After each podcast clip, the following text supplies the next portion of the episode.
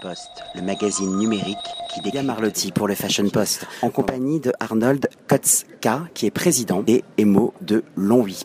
Alors, les émaux de Longwy, c'est bien sûr euh, une technique qui est spécifique. Est-ce qu'on pourrait juste, euh, pour euh, commencer l'interview, est-ce que vous pourriez me rappeler justement cette technique qui est propre à la région de Longwy et à ses émaux? Bien sûr, oui. C'est une, c'est la seule technique qui existe au monde de démo cloisonnés sur faïence. Voilà, les émaux cloisonnés sont sont toujours réalisés sur métal. Sauf la technique des émaux de Longwy qui a été euh, créée au 19e siècle euh, au sein de l'entreprise pour, à l'époque, euh, une époque, une époque qui, cherchait à, reproduire les chinoiseries pour, bah, pour en fait copier les, les, les cloisonnés chinois. On l'associe généralement au bleu, mais en termes de pigments, on peut aller dans différentes couleurs, différentes vibrations.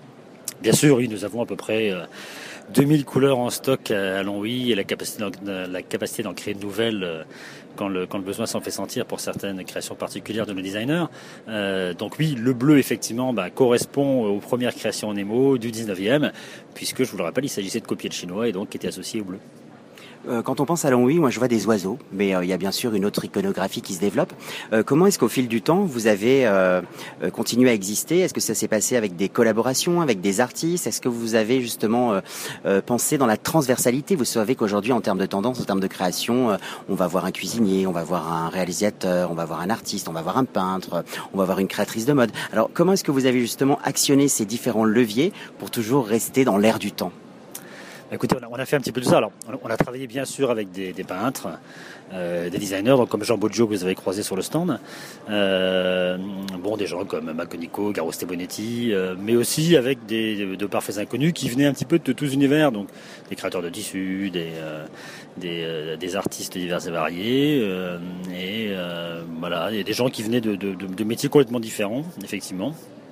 Euh, comme mon épouse par exemple, qui, qui, est euh, une de mes meilleures designers et qui est notaire à la ville. vous avez aussi collaboré avec Marilyn Berman. Comment est-ce que cette collaboration a été euh, vue par le public? Ah, bien parce que parce que bon sur, Lorraine la, notoriété de Marilyn Bergman est très importante et, elle s'est associée à celle de Longwy de qui est assez assez importante aussi. Donc c'était un, c'était un bon, un bon team. Mais qu'est-ce qui vous a plu chez elle? C'est la femme de, communication ou c'est l'artiste? C'est la femme de communication au départ, puisque euh, nous l'avons rencontrée en fait parce qu'elle a, elle a interviewé euh, Michel Koska, ma, mère, et euh, voilà, la rencontre s'est faite à la suite de ça, et, elle nous a ensuite expliqué qu'effectivement elle, peignait elle-même et qu'elle aurait été ravie de voir ses, ses œuvres reproduites sur, sur ce que nous avons fait avec un, avec un certain succès.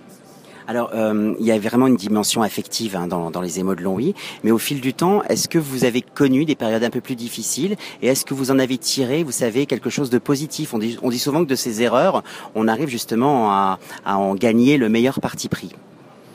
Ah, j'espère être même un jour de faire le bilan, mais euh, euh, oui, bien sûr, bah, comme, toutes les sociétés dans le, domaine des, arts de la table, nous avons connu, suite à 2008, une baisse de notre chiffre d'affaires qui est lié principalement à, la baisse du nombre de, revendeurs dans, ce, métier.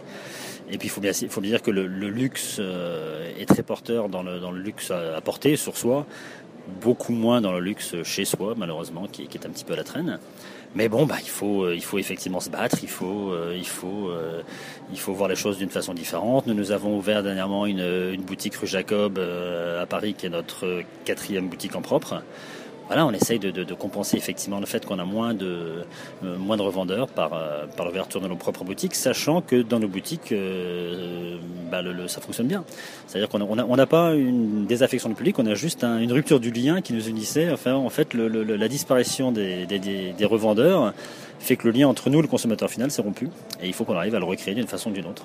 Est-ce que le Internet, les réseaux, ça peut être une, une voie justement pour regagner un, un nouveau public? Parce que vous avez déjà votre public de fans.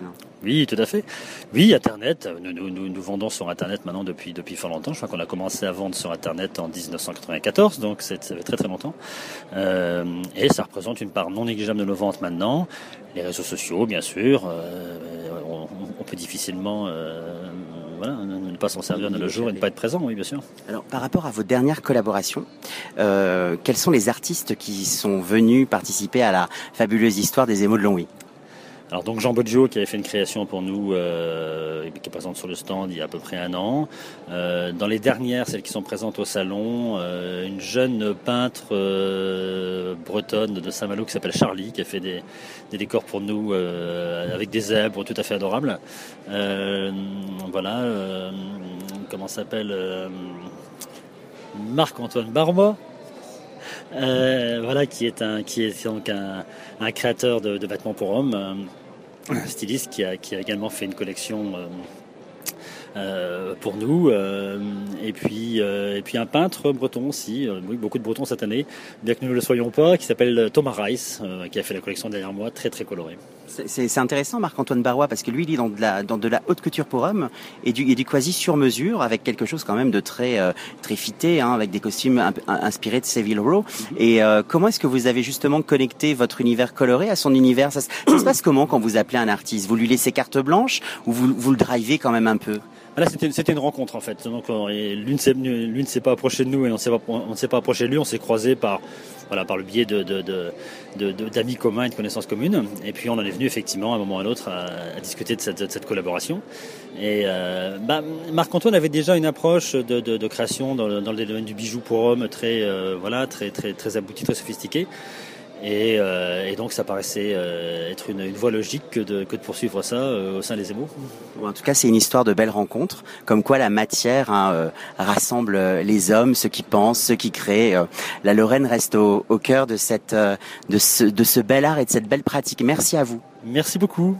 Poste, le magazine numérique